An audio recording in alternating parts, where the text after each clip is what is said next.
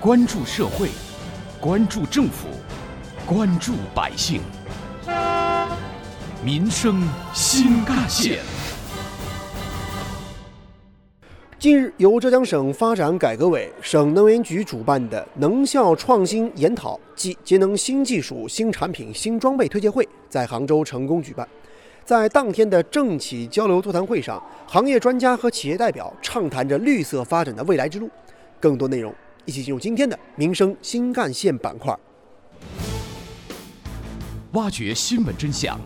探究新闻本质，民生新干线。听众朋友们，早上好，欢迎收听今天的民生新干线，我是子文。可以毫不夸张地说，能源是经济社会发展的动力之源，而能效则是全球公认的第一能源。在经济与能源的高质量发展当中，能效提升是加强能源安全、国家经济脱碳和促进经济增长的关键点，是一场看不见的能源革命。今年的活动主题是节能降碳、绿色发展。活动也邀请了相关省级单位代表、企业代表进行交流、分享、展示案例、解读政策，同时也分享各自行业的优秀经验。当天，浙江省机关事务管理局节能处副处长张斌发表了题为《浙江省公共机构节约能源资源“十四五”规划》，介绍了公共机构节能管理的新风向。基本任务是五项，这五项呢是对“十二五”“十三五”工作的延续。第一项呢，就是我们节约型公共机构示范单位啊。节约型公共机构示范单位呢，其实最早是从二零一三年开始的，有国家级、省级、个别地区还有市级。那么呢，在我们省里比较特殊，也是全国唯一一个省份，国家级示范单位十三万的补贴啊，省级示范单位有七万的补贴，这个在全国也是唯一啊。大家看起来可能金额不大，但是基本上每年的支出额度。大概在一千万左右。十四五从明年开始分两批次进行国家级节约型公共机构示范单位创建，两年一个批次。那么期间呢，我们省要争取国家级示范单位县县有示范，也就是说呢，大家可以查看以往的国家级示范单位的名单。如果我们县或者我们区还没有创建过，那么十四五是我们的重点推进啊地区。在分享会上。浙江大学能源评估中心黄科林的分享题目是“双碳时代的节能思考”。除了我们的能源、绿色能源的这个工作现在大量的在推进之外，第二个重要的工作就是节能降碳增效行动。所以未来的十年，我们要想碳达峰，一定是要在除了我们的新能源、可再生能源的大量推进之外，第二个重要的领域。重要的行动就是一个节能降碳增效行动，所以这就是我们未来节能应该大量做的事情。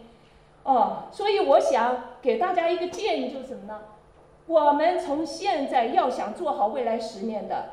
碳达峰工作，啊，第一个要梳理我们习武以来的节能经验和教训，总结我们的经验和成果，在双碳时代继续发扬光大。这是我们应该做的事情。第二个，要实实在在的逐条逐款逐条的落实节能法，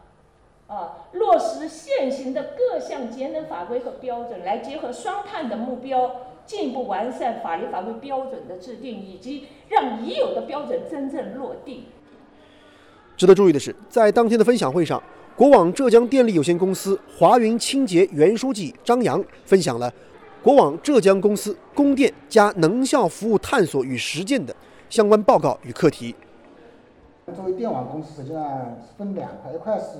能源供应这一块，一块是能源消费。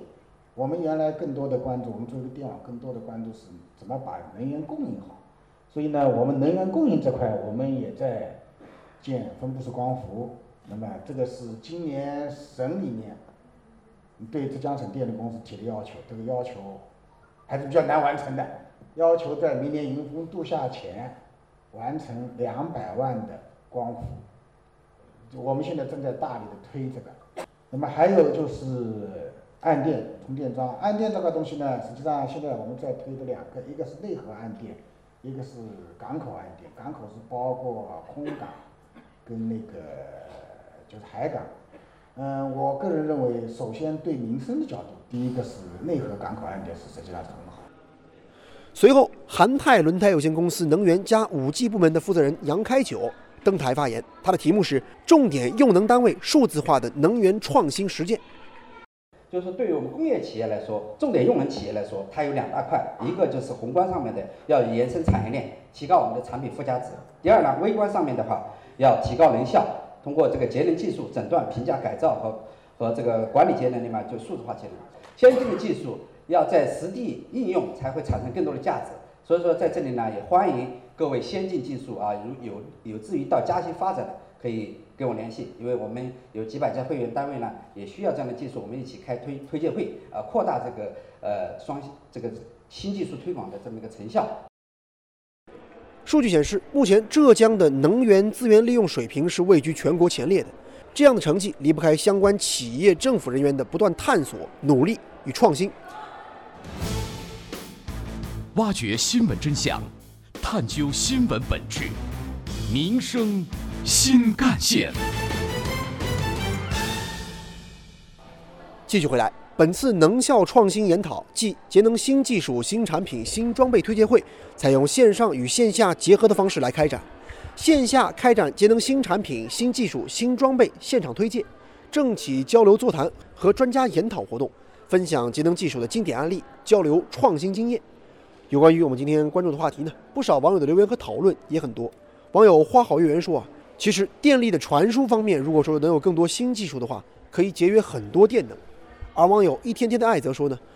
我们作为普通市民，其实在平日的生活当中啊，也可以养成良好的节约用电的习惯。而网友喷泉水则说呢，我们中国的五 G 技术那才是真正的硬核技术，真的值得点赞和骄傲。有关于我们今天关注的话题呢，本台特约评论员、资深记者叶峰老师认为，浙江近几年以来一直在推进着产业能效不断的提升、提档和升级，着力推进能源资源要素市场化改革。着力推进节能服务行业的培训，当然也在推进着节能能力体系的建设，真正促进经济社会向绿色、创新、效率驱动去转变，为高水平全面推进社会主义现代化建设提供强劲动力。能效提升是引领节能降碳的重要举措之一，这对促进我省的经济增长方式转变、提升经济增长的质量都有非同凡响的意义。能效创新效率这个词儿听上去很大，但实际上与你我的生活息息相关。使用能效高的节能的家用电器，就是一种时代潮流和发展趋势。对于我们每一个百姓来说，降低电费既为自家省了钱，也为社会降了碳。所以，绿色生活不妨从你我共同做起。记者了解到，“十四五”期间呢，我省将继续推进技术节能、管理节能和结构节能工作，加强技术指导。政策支持和能力保障，积极推广节能新技术、新产品、新装备，加大技术改造和财政的支持力度，不断提升重点行业、重点企业的能效水平。好，感谢您收听今天的民生新干线，我是子文，下期节目我们再见。